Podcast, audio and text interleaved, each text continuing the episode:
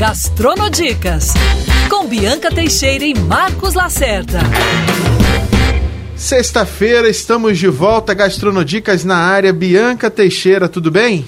Tudo maravilhoso, né, Marcos? De volta, eu, você, aqui com um convidado mais que especial, falando de uma coisa que a gente considera o elixir dos deuses. Ai, ai. Que é uma coisa chamada vinho. Marcos, ultimamente eu estou te dando muita moral, ó.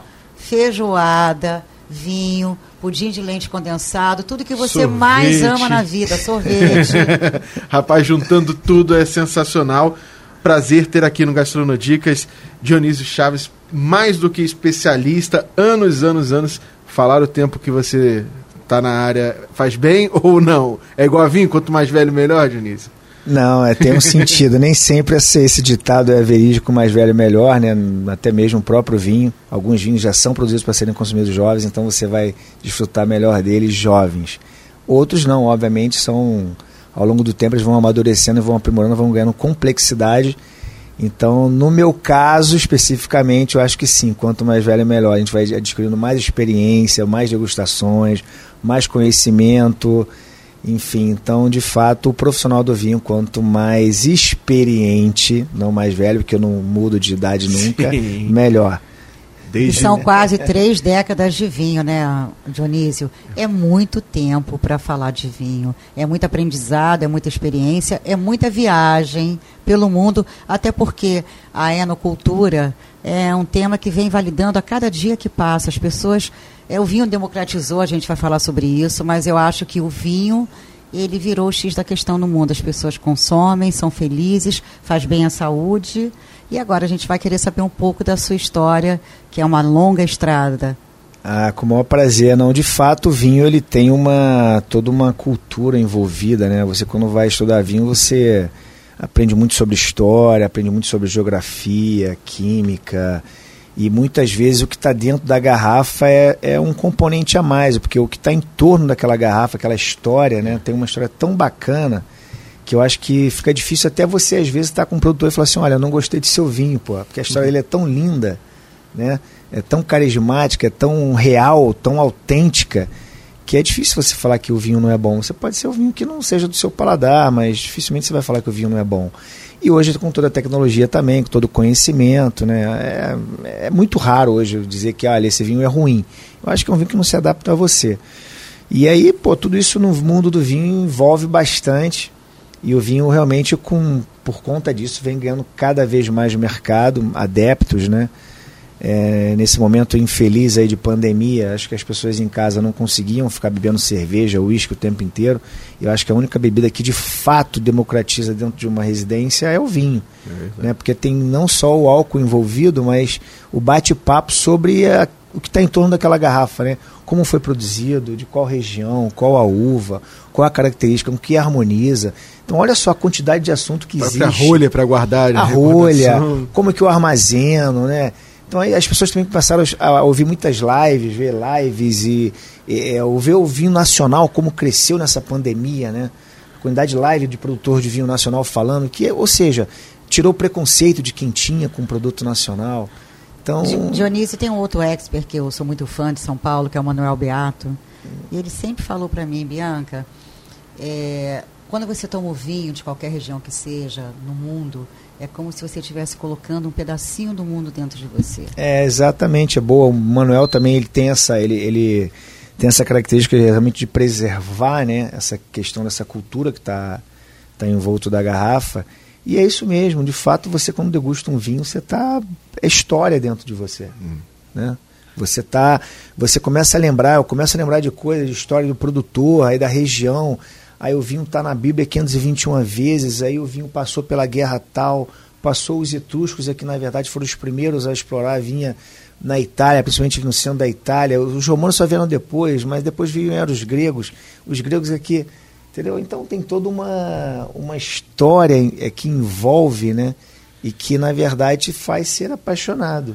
E, e tem o, o vinho, você conta essa, essa história de uma maneira geral, mas cada região também tem uma característica, né? Você tem o vinho da América do Sul, você tem o vinho sul-africano, o vinho espanhol, enfim, é, tem uma diferença entre eles e com a sua bagagem também, né? Que é, que é o mais divertido às vezes. Olha, tô aqui com uma garrafa de um vinho chileno, da, de uma fe, feito produzido numa área especial. Agora, pô, esse vinho aqui da África do Sul, é, produzido de uma maneira diferente. Tem essas características também. Cada, cada garrafa tem uma história para contar e atualmente mais ainda, né? Que mais tá cada ainda. vez maior o mercado. Exato, porque a garrafa, cada garrafa tem uma história para contar e tem a história da região, tem a história do país, tem a história da uva, né? Tem o que envolve o microclima, o tipo de solo.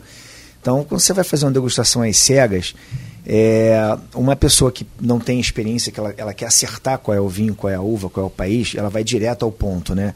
Ah, é Cabernet. Não, na verdade a degustação é, olha, esse vinho tem características de solo com um solo mais xistoso ou mais arenoso, ou mais calcário. Essa é uma região de clima mais frio, porque é o tipo de aroma que aquele vinho transmite. Não, esse vinho é de aroma mais de clima quente, porque é um vinho que dá aromas de frutas mais maduras, compotadas. Então você põe o vinho na boca, então esse tanino é um tanino mais adocicado, ou seja, realmente é de clima mais quente. Não, esse tanino é um tanino um pouco mais é, é, mais direto, ele é mais potente, é um vinho mais de guarda, com maior acidez. Então, calma aí, esse é um vinho de clima mais frio. Então, ou seja, a degustação ela é cegas em tese, né? mas você precisa de toda uma teoria para daí desenvolver toda essa sua teoria e chegar ao ponto final que é de fato acertar qual é a uva, qual é a região, qual é a safra. É então, difícil, hein? isso é, é toda uma, uma, é uma consequência de muita teoria, né? É. Então, pegar um vinho assim do nada, olha, é um Cabernet do Chile e tal, eu, oh, calma aí, deu um chute aí brabo, até pode ter acertado, mas na verdade você tem que desenvolver toda essa a parte teórica para na prática você acertar de fato ali com, com base, né, com conhecimento. Tudo tem uma base, né? Você não chegou aqui à toa, né, Dionísio? Desde 94, quando você enveredou nesse mundo da gastronomia, que conversa muito e totalmente com vinho. Como é que foi? Como é que você chegou a essa?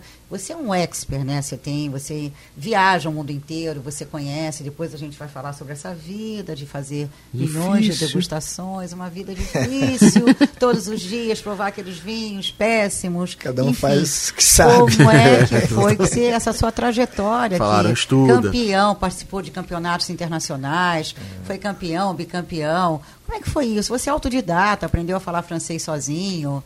É, as suas primeiras viagens para a França, que você conta umas histórias, contou umas histórias para a gente nos bastidores que você não falava francês, arranhava e foi lá participar de campeonatos e ganhou.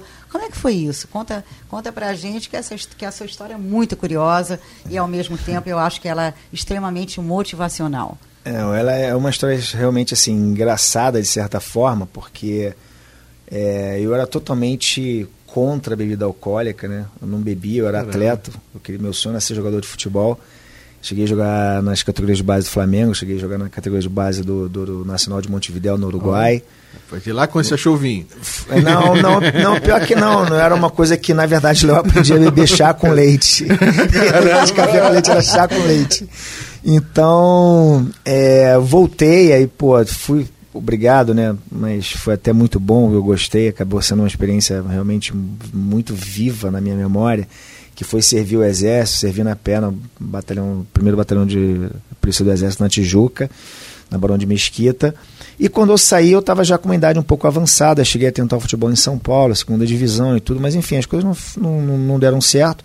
Voltei para o Rio, minha mãe, a gente, nós morávamos na Rocinha, minha mãe tinha um bar, restaurante, que eu, ao longo do tempo ali sendo um camelô e tal, ajudando, acabei comprando esse espaço para ela. Então fui trabalhar lá, conheci o pessoal de. Estou tentando aqui fazer uhum. uma coisa um pouco mais um sucinta, por cento, sucinta, um resumo, porque é longa a história, né? Tem coisas engraçadas, tem coisas que dá vontade de rir, tem coisas que dá vontade de chorar. E, e aí, então, pô, nesse bar eu fui trabalhar, eu acabei conhecendo toda uma galera que trabalhava em restaurante, né? Os maiores frequentadores eram pessoas de restaurante, e do Guimas, principalmente do Guimas do Fechomol. Então eu fiquei com uma ideia de viajar para os Estados Unidos, de trabalhar nos Estados Unidos, de, enfim, tentar o futebol, se não tentasse, ia trabalhar e aprender a falar inglês, sempre foi assim muito, tipo, quero uma coisa, eu quero. E aí eu fui trabalhar no Guimas, como ajudante de garçom, né, que a gente chama de cumim. E lá, na verdade, é que veio essa coisa de desenvolver o. Eu, eu fui perceber que eu tinha um olfato e um paladar diferenciado. Né? E uma paixão que surgiu assim, eu não sei se do nada ou alguma coisa que já estava predestinada, amor à primeira vista. A primeira taça. Eu fiquei apaixonado. E quando eu bebi a primeira taça de vinho, que foi daquelas garrafas que sobram, né, que os clientes não bebem, a gente fundinho de garrafa e tal. E eu provei e gostei. E aí um dia um dos garçons, o Dinho, me lembro até hoje disso, ele me deu um pequeno livro, né, um livrinho pequenininho que na época a ABS dava para os alunos da ABS, que é a Associação Brasileira de Sommelier. E eu li aquele livro inteiro numa madrugada. Hum. É, como eu falei, ainda não bebia, trabalhava no bebia, então passava a noite inteira acordado lendo. E aí li aquele livro inteiro, aí um dia eu estou fazendo um serviço lá no restaurante, o Chico Mascarenhas, um dos sócios, me viu fazendo, falou, pô, Diniz, você estudou vinho? Eu falei, não, fiz alguma coisa de errado, desculpa. falou, não, não, não, você fez um serviço maravilhoso. Quer estudar? Vinho? Eu falei, quero, tá bom, eu pago para você 50%. Eu falei, pô, de acordo, fechado. Tá ótimo. E daí eu fiz as primeiras três aulas com o Célio Auser, na época, né, meu grande mestre, amigo, falecido Célio Auser. Eu teve o desprazer de perder ele aí nessa pandemia. Assim como o Chico também, né? É. no mundo dos seus restaurantes era é. um cara extremamente respeitado. O Chico também. era assim uma pessoa muito é, generosa, generosa um, é um amigo até hoje. Né? E então fui fazer esse curso com o Célio e foram três aulas que eu me apaixonei pelo, pelo assunto. Né? Eu me apaixonei pela história, por todo o contexto que está. Não, você vê, eu não gostava de bebida alcoólica, né? Na verdade, o meu primeiro encanto foi por todo o contexto que estava envolto daquela garrafa. E aí eu fui provando vinho, estudando, eu resolvi fazer o curso na ABS, que é a Associação Brasileira de Sommelier, um curso mais alongado, que também tive o apoio é, do, do Chico na época. Aí fiz uma primeira viagem depois desse curso básico para Serra Gaúcha, e eu falei, pô, eu só quero fazer isso agora na minha vida. e aí comecei a estudar, estudar, tracei uma meta, foi quando eu, em 99, disputei o primeiro concurso brasileiro, fui campeão brasileiro, no primeiro concurso que eu disputei.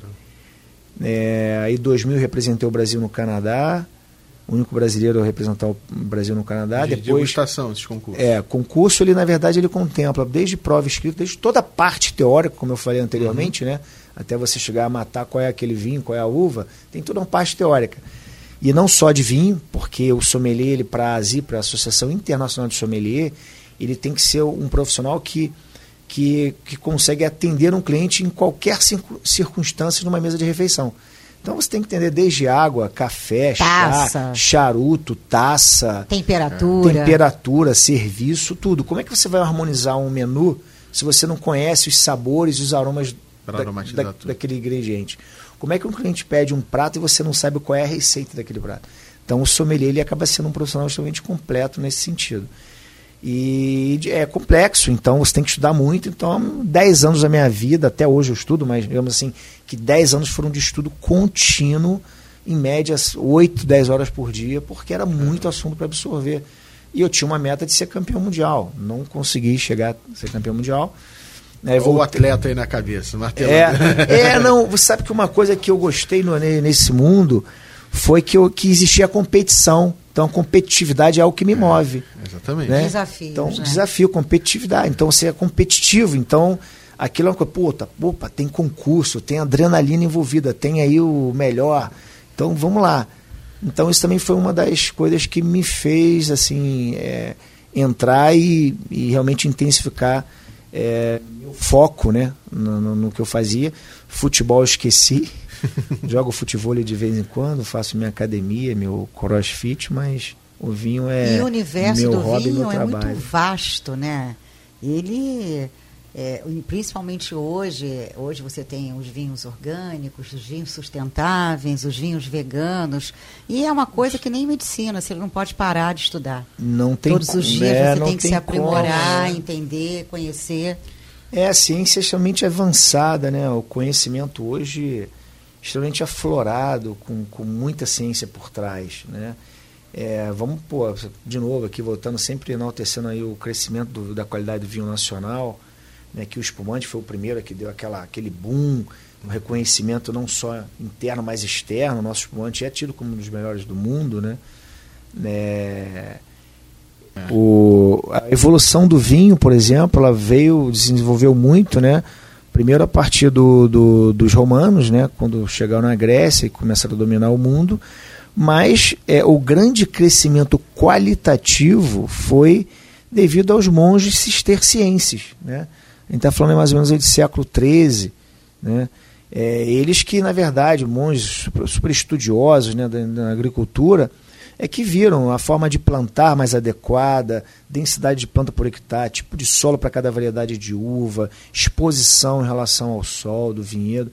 Então, né, e a elaboração do vinho. Então, os monges cistercienses, principalmente, foram os grandes precursores desse vinho qualitativo, né? Evolução, aí o início de uma grande evolução, como uma evolução da quando começou a Velha Cuisine, mais ou menos isso, né? Uhum. E como você falou Império Romano agora, é, tem os vinhos do Velho Mundo e os vinhos do Novo Mundo, Novo Mundo, né?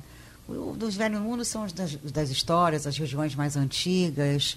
É, explica para a gente um pouco essa diferença. É, quando a gente fala basicamente, né, a gente quando fala Velho Mundo, Novo Mundo, o Velho Mundo está situado no hemisfério norte apesar de alguns países, como por exemplo Estados Unidos, Canadá, é, pertencer ao novo mundo, né? eles pertencem ao novo mundo.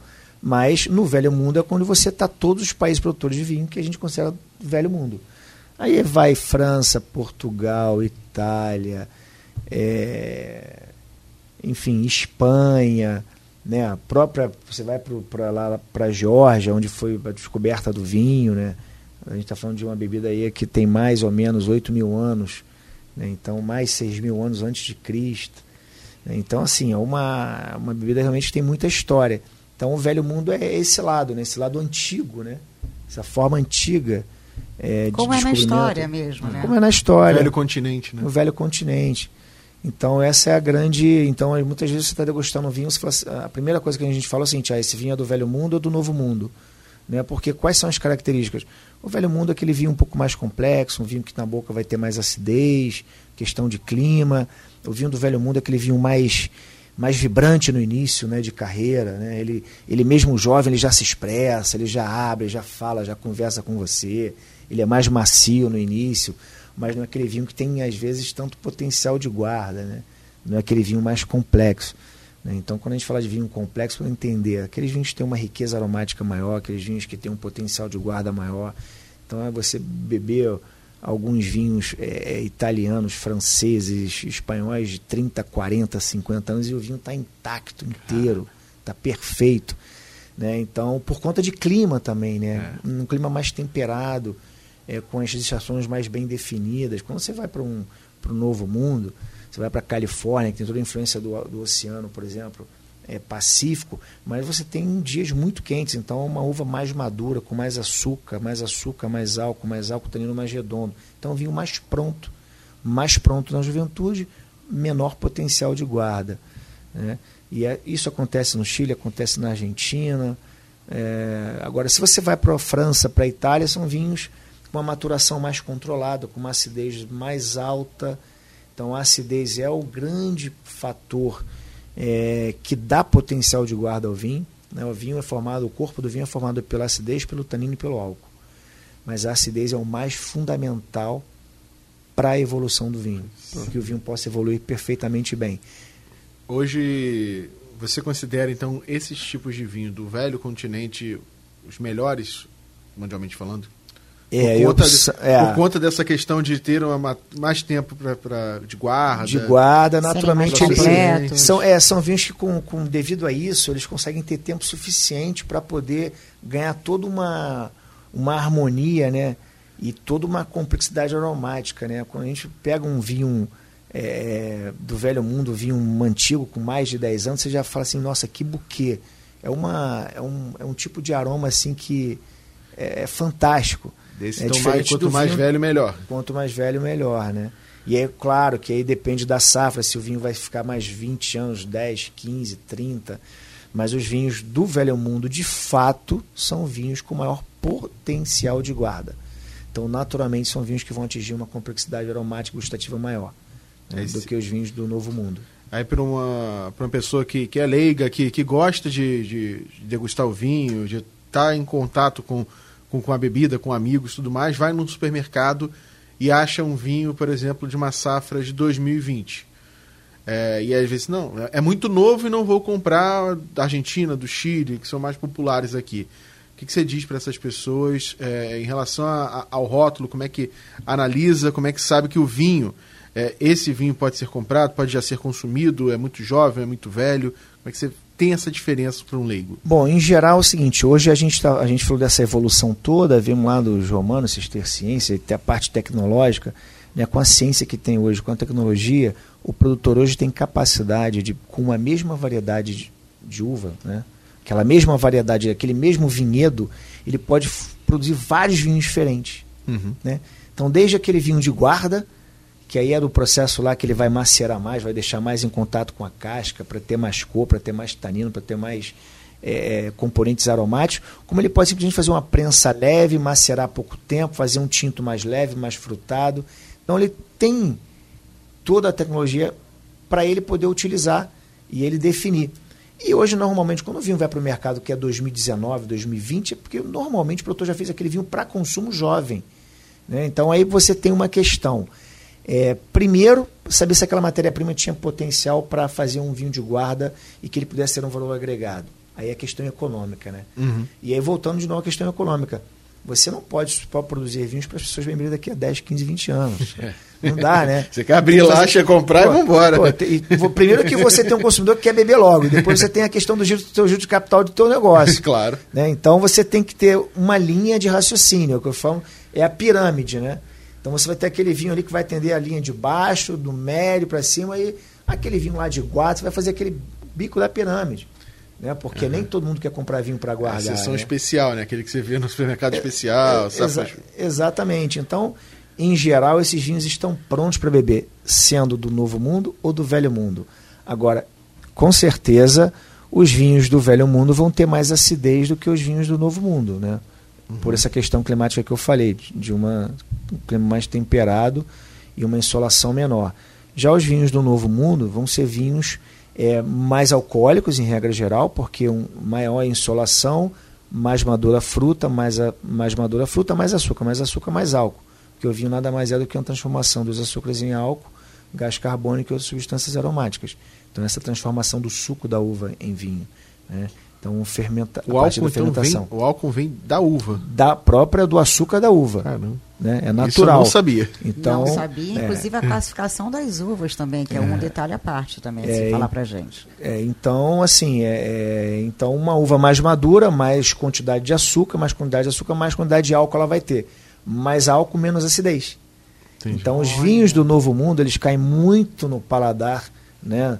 É, principalmente do brasileiro, vamos falar, a gente está falando aqui de Brasil, uhum. por conta disso que são vinhos mais redondos, mesmo jovens, eles são mais macios. Né? Uhum. Eles dão até uma conotação, às vezes, um pouco adocicada devido a esse frutado marcante. Uhum. Então, por isso que são vinhos que caíram, caíram, muito bem no paladar do brasileiro. Principalmente é. das mulheres, né? A mulher ama vinho frutado. Exato, exato. É. Exatamente. Porque são mais redondos. E o vinho mais ácido, ele incomoda, né? A gente teve uma época que, que harmonizar, o, né? A gente teve uma época que a gente bebeu o nosso café o melhor e a gente bebeu o pior. Porque a gente não gostava de amargor. É. Né? Porque o nosso café era melado, eu botava quilos de açúcar. açúcar. Pô, era açúcar com café. Açúcar é. com café. Né? Hoje não, o Brasil já acostumou com um pouco com amargor. Inclusive tomar tá... sem açúcar, sem, sem adoçante, não, sem eu, nada. Eu, bebo, Zero. Eu, eu, não, eu não consumo açúcar. A não ser uma sobremesa especial de um, de um patissier especial, de um chefe especial. Fora isso, açúcar para mim, no, é. o suco, o café, ou nada, não uso açúcar para nada. E já teve momentos assim de do, do vinho aqui, aquelas clássicas garrafas de 5 litros, extremamente doce. Doce. E que aí quando você pegava uma garrafa é, normal, tradicional de vinho tudo mais, um vinho importado, a pessoa chegar e. Né, é, é muito. É Seco, é muito amargo, né? É amargo. É amargo então, é. Eles usavam a palavra azedo, rascante. Azedo, é, rascante, azedo, rascante. rascante. É. E aí taca açúcar no vinho. já vi pessoas botando açúcar não, no vinho. olha só, eu já vi não, pessoas botar... Eu já vi. Não, não, pior que açúcar, eu já vi botar adoçante. que é o doce, mas não quer engordar. eu já vi, já vi vinho, bastante. É, mas você vê que tudo também é uma, uma, é uma adaptação né, do paladar. Uhum. Né? Por exemplo, hoje muitos consumidores, muitos amantes e conhecedores de vinho torcem o nariz para o Lifromiche. Nossa, mas o, o alemão na época, o alemão, garrafa azul, anos mas foi atrás. esse vinho que fez o mercado brasileiro desenvolver. Né? Sair do, do garrafão, aquele vinho doce, cansativo, que dava dor de cabeça, né? Para um vinho ainda suave, um vinho Era fácil. chique chegar no restaurante pedir É, um Leaf. Chiquérrimo. E era um vinho caro para a qualidade que ele tinha. Porque era chique, aquela garrafa azul era o brilho. da Chamava noite. atenção. Exatamente. Então, assim, esse vinho ele acabou fazendo um, bastante o mercado. E aí depois você vai diminuindo o nível de açúcar até você chegar no vinho seco. E aí depois você quer um vinho leve, daqui a pouco você quer um vinho de médio corpo, daqui a pouco você quer um vinho encorpado, daqui a pouco você quer um vinho envelhecido, você já quer sentir os aromas mais complexos, aromas animais, É uma aromas evolução, selvagens. né? É uma evolução do paladar. Isso é natural. Então, eu não concordo com aqueles que torcem o o nariz para falar de lifromiche, ou até mesmo de um sangue de boi. Todo mundo tem um início. Sangue de boi. Tudo É, existe um início, meio e fim. Casal Valduga, se lembra? É. Casal do... Galhoto. Galhoto, nossa, Tinha São até Roque, São Jundiaí. Tempo, tempos de faculdade tinha até técnica para virar esse vinho grandão. Pegava na, na, na- na orelha aqui, levantava o braço e ó, tinha, tinha, tinha, tinha o charme de virar, É. De virar. a garrafa no, no braço. Ah, então- Muita gente tem dúvida sobre os tipos de uva, né? É. Quando você lê no rótulo. É, o fundamental, Inclusive acho que é o- eu. é o ponto de partida, né? Eu acho que quando você entra nessa, nesse mundo do vinho, eu acho que o primeiro que você tem que ler para entender qual é o seu paladar e, obviamente, você errar menos e até você poder orientar se tiver alguém te atendendo, né?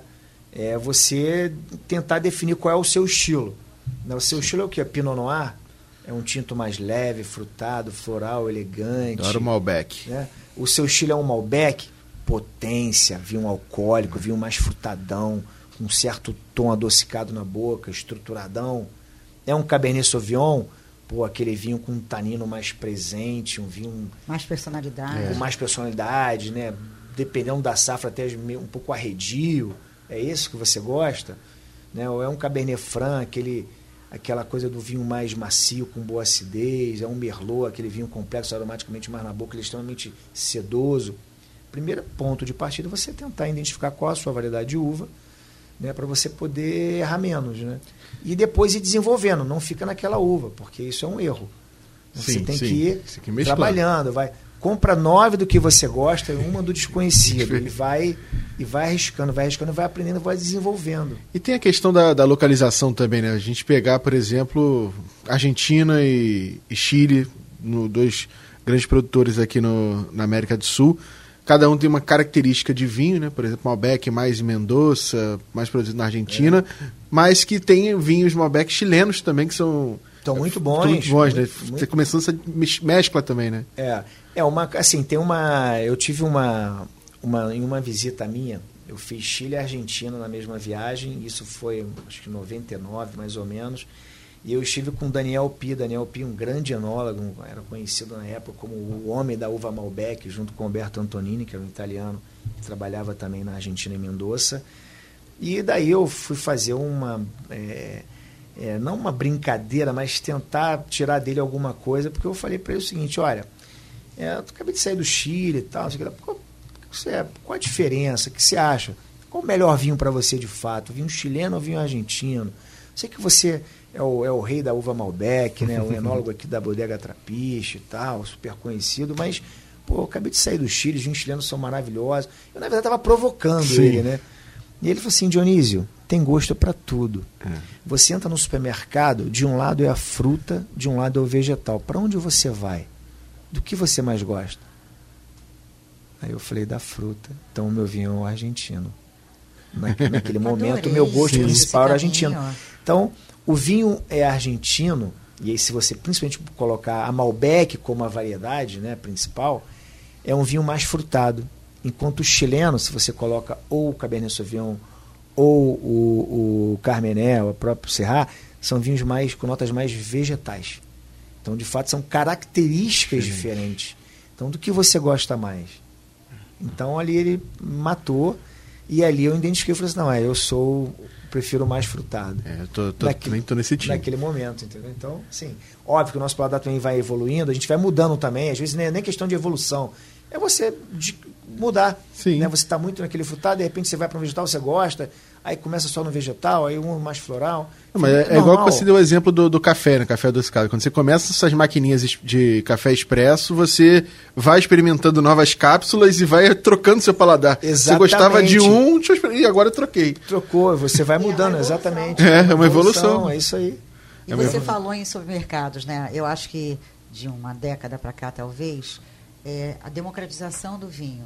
Uhum. Grandes rótulos, preços acessíveis, é, os supermercados né, com suas grandes gôndolas lotadas de bons rótulos. Eu vejo o seu caso, que é expert da rede de supermercados Zona Sul. Imagina você comprar vinho para 45, sei, 46 unidades no Rio de Janeiro. 48. Vida E difícil. super bem ate- e, e- e o melhor ainda, atendimento. Você está precisando de um assistente? Não, eu e Marcos estamos nos candidatando para Não, ser Os é, assistente. registradores. é, é, não, eu, eu, eu falo que isso aí foi uma. Eu, é uma profissão realmente a- apaixonante por isso. Primeiro que ela é muito dinâmica, né? Graças a Deus eu não tenho que ficar em casa, no escritório, no computador o tempo inteiro, a não ser para fazer textos, enfim, criar conteúdos. Mas é uma profissão extremamente dinâmica, né? Então a quantidade de rótulos que vão aparecendo no mundo, né? É, e técnicas novas, você tem que sair provando tudo, viajar o mundo, é uma, é uma coisa assim. E aí ter esse prazer de selecionar é, os vinhos que, né, que vão estar lá nas gôndolas do Zona Sul, assim, é algo indescritível, né? É extremamente prazeroso. Quando eu vou numa loja vejo um cliente lá se deliciando com uma garrafa, provando um vinho ou comprando, é, é- você você está envolvido no processo, né? Né? E quando aquele vinho tem uma super demanda porque o cliente amou aquilo que você escolheu, é fantástico isso, né? Agora, esse tem um ponto que tem que ser muito importante, você tem que entender o, o- como é que é o mercado, né? Como é que o mercado tá, como é que ele está girando, né? Porque As eu quando, quando eu vou selecionar um vinho, eu tenho que pensar assim, eu não seleciono um vinho para mim, né? Eu vou provar com a boca do meu cliente. Eu provo com a boca dele, É. né? Porque eu tenho que atingir o máximo possível de cliente. Naquela faixa até 30 reais, até 40, até 50, 60.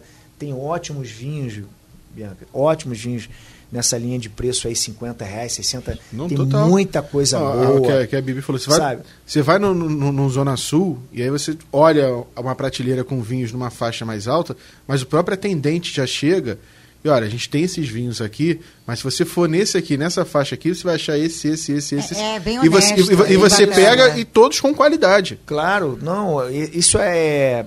Eu, eu falo o seguinte: o sommelier, ele é um garimpeiro. né? Então a gente prova muito e para ficar com 10%, É. às vezes menos. né? Então a gente prova os 150 vinhos numa feira por dia para, de repente, escolher cinco cada dia da feira. Né? Então escolher os cinco melhores naquela faixa de preço. Então, eu não vou te dizer o seguinte, com 50 reais eu vou te entregar um vinho melhor do que um vinho de mil reais, 500 Mas é justo. Não, não é isso. Eu vou te entregar na faixa de 50 um vinho que vai ser o melhor na faixa de 50, podendo ser até melhor do que um vinho até de 100, 100 e poucos reais, entendeu? Então, é, esse é o trabalho. Então, o sommelier, ele, ele é um garimpeiro. né? Então, ele não pode... Ele não pode ter pena da boca dele, ele tem que provar tudo. Agora, né, né, né, falando já que você deu a deixa para falar da profissão de sommelier, como é que é essa rotina horrível de acordar, vou experimentar vinho. Vou para outro lugar, vou experimentar mais E um olha, pouquinho. se vocês entrarem no Instagram do Dionísio Chaves, ele é uma pessoa magra. Porque ninguém toma só vinho. Não. Você Não, é, pão, tem que degustar, queijo. né? Queijo. É, aí você vai, tem ó. e misturando, vai, e a né? pessoa é magra. É, é, na verdade, nem- hoje nem tanto, mas já estive mais. mas de fato, assim, a primeira coisa que você tem que fazer é pensar que tem que fazer o exercício logo. Eu, eu tenho uma hashtag que eu sempre posto quando eu tô malhando, eu falo o seguinte, eu malho para beber vinho. Essa é a minha Boa, Marcos hashtag. Lacerda. Eu malho para beber vinho. Já, já achei um motivo para voltar a malhar. Essa aí é a sua cara. Essa é boa, essa é boa. Vou copiar, vou plagiar, tá? pode, pode, pode. Eu malho pra, be- eu malho para beber vinho. Então, é você manter uma rotina. é, e claro, a gente não pode abusar, né? Então, hoje, por exemplo, estava falando aqui para você, Lacerda, e para Bianca, que eu já passei por duas degustações hoje. É, vou passar por uma terceira e uma quarta no mesmo dia. Né? Porque a gente vai ter amanhã um evento Descorteados, que é o principal guia de vinhos da América do Sul. Então tem muitos produtores de vinho na cidade, então eu tenho que encontrar com vários produtores, né? atender a toda a demanda Tomar de várias eles, taças. E tomar várias taças, né? É, Só que é um pouco diferente, né? Quando você fala tomar várias taças, você não pega uma garrafa e acaba aquela garrafa. Não, não, não. De fato, você às vezes nem termina a taça, né? É. Então a gente está falando de degustação aí de cada vinho você provar 50 ml. Né? E no final. Não vem amenizar o lado do Dionísio, não. De taça em taça, meu amor. Não vem, não vem, não. Não, é, e 50 ml já é muita coisa, tal. Tá? E numa feira você é. vai provar 10, 15 ml, é coisa rápida. Você não precisa de um eu vou fazer, o menino precisa ter gole grande, cara. Entendeu? Gole pequeno, porque piano, piano vai lontano, como diz o italiano, né? Devagar e sempre. Então você tem que ter cuidado realmente, porque senão você se perde. Não é álcool, tem álcool ali, gente. Então é. não dá para também, ah, pô, e, fugir da, da, E acaba sendo uma profissão, você não pode ficar uh, exposto, embriagado, exposto, você, você e você pode, vai perder a noção do. Você perde a noção de tudo, né? E fica de, de fato exposto. Então. E o vinho tem que marcar, você tem que lembrar dele, né? É. Você tem que é, chegar Bateu. e pensar, e sentir, lembrar daquele, daquele paladar, Olha, daquele perfume. Eu não, tenho, eu não tenho como provar, porque é algo que não, não tem como, tá? Impossível. Só eu sei. Mas eu, quando passo o meu dia inteiro eh, fazendo degustações, a minha noite de sono é pensando naqueles aromas e sabores que eu tive Caramba. durante minhas degustações. E muitas vezes eu vou numa feira ou estou participando de um evento, eu não necessariamente preciso escrever naquele momento sobre aquele vinho. Eu, ele fica na minha memória, Marca. eu durmo, acordo no dia seguinte, eu estou melhor para escrever sobre ele do que se eu tivesse escrito na, na hora né? As nuances, as palavras, é, é diante das características do vinho, é, ela, elas saem para mim melhor. Né? Eu, eu, eu, tenho mais facilidade. Na hora eu fico só mentalizando, mentalizo e tum, vou. E aí também é uma forma que eu encontrei de dar velocidade às minhas degustações em feiras. Né? Se você ficar provando, escrevendo tudo, você vai provar meia dúzia de vinhos na feira porque está escrevendo demais. Não, tô dando, não chega a ser meia dúzia, mas eu estou dando sim, um sim. exemplo. Então eu provo rápido, provo, provo aí memória, memória, memória, memória, memória. Alguns vinhos eu coloco no nariz, nem provo.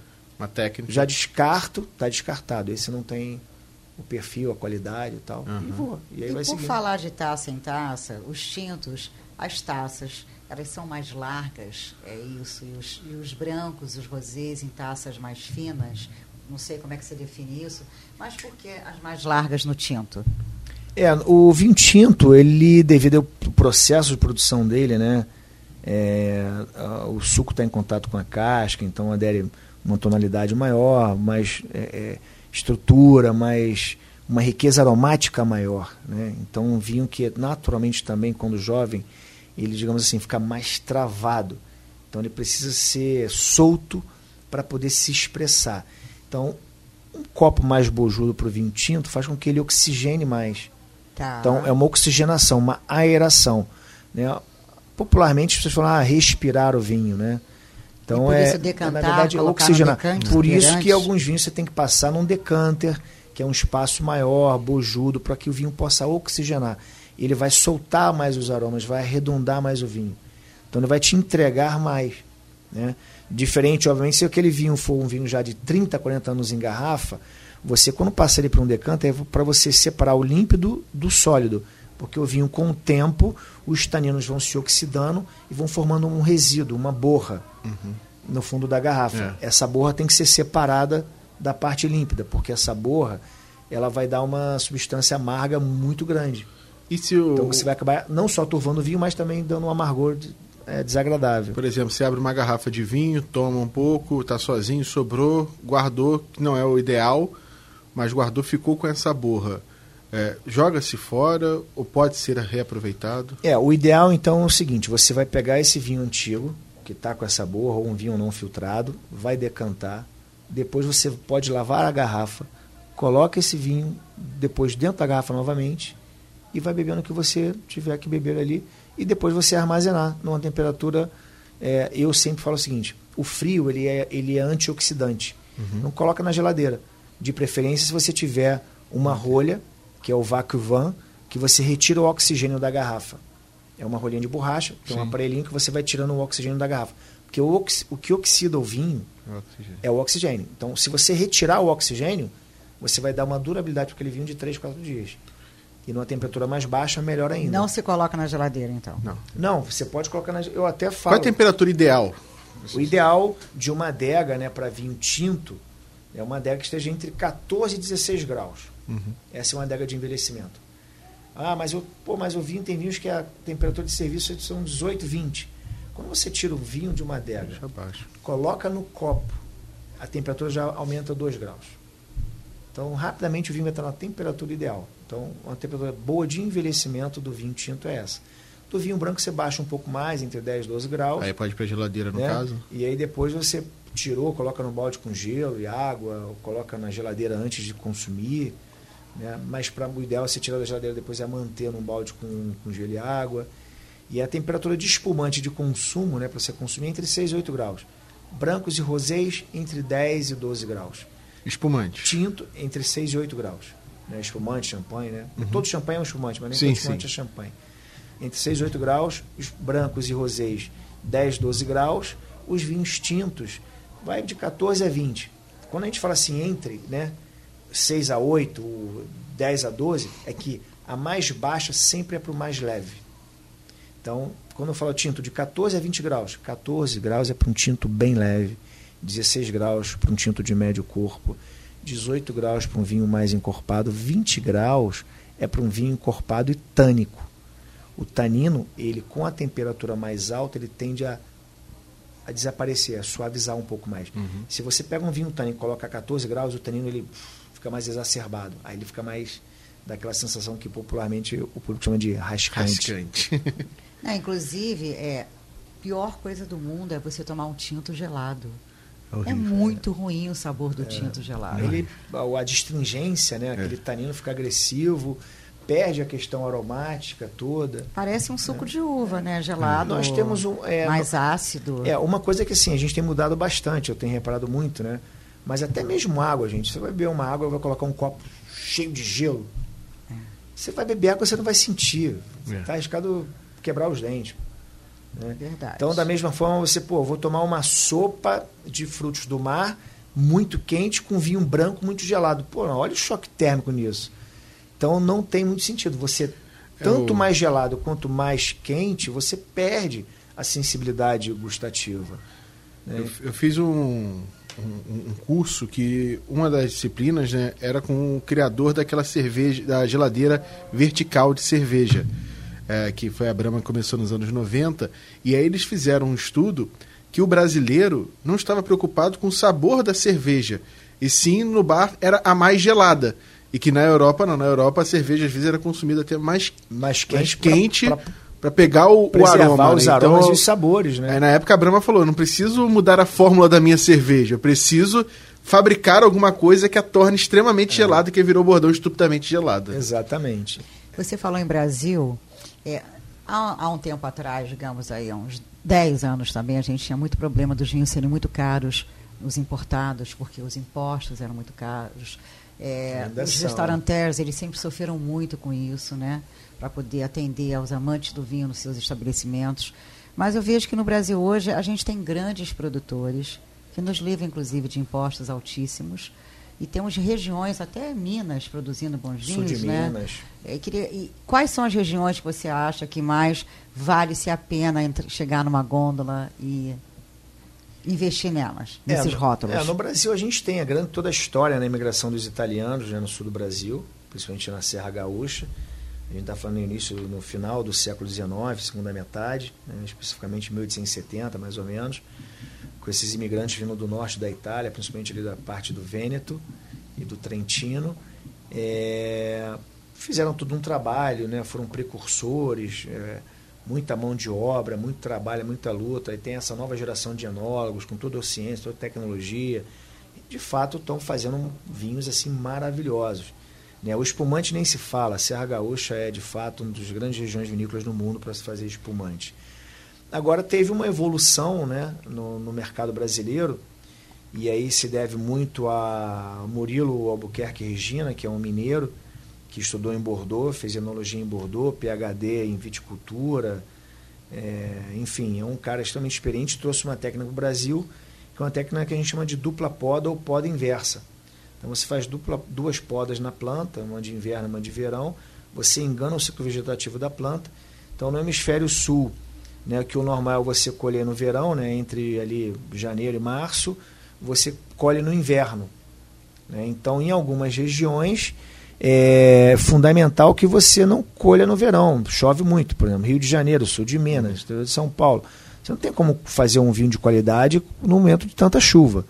Né? Porque quando você está no momento de maturação da uva, quanto mais chove, mais aquela fruta vai absorver água, ela vai inchar, então ela vai ser diluída. Né? Então você vai ter um vinho de baixo grau, alcoólico e de muita acidez. Um vinho extremamente desequilibrado, sem potencial nenhum de guarda. Um vinho beirando ao medíocre.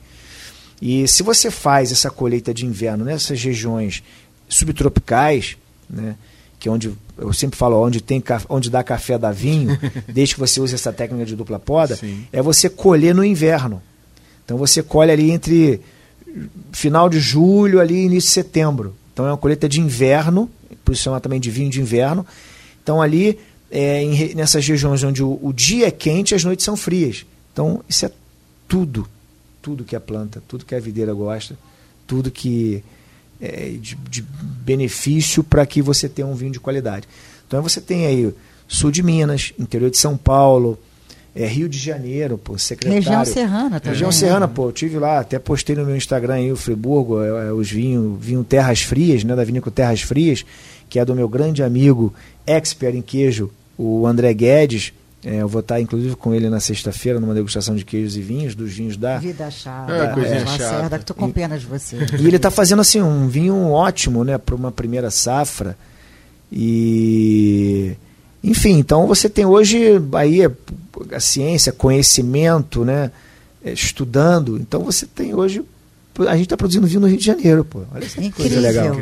Incrível. Pô, então, secretário Friburgo, Areal. Pô, é, isso é maravilhoso. Depois dessa aula que você deu pra gente, Marcos Lacerda, você anotou tudo? Tudinho. Tá. Depois daquela feijoada que você vai chamar na Opa. sua casa. Feijoada gente, com vinho, que tipo de vinho? Por favor. Olha, feijoada, a gente normalmente, olha que coisa interessante, né? Feijoada, esse prato mais estruturadão, tudo com essas carnes mais gordas, a gente tem mania de consumir muito feijoada no verão, né? É. Quando é um prato para inverno. Pesado, é exatamente. Né? Então, olha só, se for no inverno, vai com vinho tinto frutado, jovem, nada muito potente, nada tânico, vinho frutado, tá? E jovem. Se for no verão, para melhorar a apreciação, pô, vai pega um espumante rosé maravilhoso, nacional, e é perfeito. Então, a acidez do espumante é suficiente para limpar essa gordura toda das carnes que estão dentro dessa feijoada. Três dicas para quem está querendo se iniciar no mundo do vinho. Três dicas, assim fundamentais para o cara que quer chegar no jantar e falar. Entenda um pouquinho o tanino, o amadeirado, o perfume e o papum. Seja na taça, enfim. Tá com Olha, você a bola. A primeira é provar, degustar, né? A segunda é encontrar alguém ao lado que tenha um conhecimento a mais. Isso é fundamental. Eu mesmo, como profissional, como sommelier, faço degustações com vários clientes, amigos que viajam o mundo, provam coisas maravilhosas e eu aprendo também, tá? Então, sou sommelier profissional e tal, mas não sou dono da verdade. O mundo vinha vinha instrumento, um mundo amplo demais, com muito conhecimento, e a troca é fundamental. O terceiro ponto é exatamente ele, inicialmente, é, não se deixar levar pelo gosto dos outros, não se deixar levar por uma variedade de uva que ele gosta, mas sim provar coisas diferentes, distintas, para que ele de fato entenda o paladar dele. Né? Então, isso é fundamental. Bom, eu vou sair daqui agora, Marcos Lacerda, vou comprar, vou lá no Zona Sul comprar vários o... vinhos. Reabastecer a adega. Reabastecer correndo. Pode ir que eu garanto. Opa! Lá a seleção é minha. Dionísio, brigadão, prazer. Aula, aula, aula. 50 minutos de aula. Tá Pô, foi um prazer, o prazer foi meu. E olha só, eu falei pouco, falei pouco porque não tinha vinho, só bebi água aqui. Na é. próxima a gente traz vinho. Vamos trazer vinho, Dionísio, aqui para essa redação, que elas vão vibrar. Todo mundo vai vibrar aqui. Adorei estar aqui com você, essa aula incrível. Te vejo aqui outras vezes, espero te receber. E um brinde, literalmente, ao vinho e ao Dionísio. Chaves. Muito obrigado, Saúde. um brinde ao vinho. Saúde, Dionísio, salute. Tchau, tchau, gente. Tchau, tchau.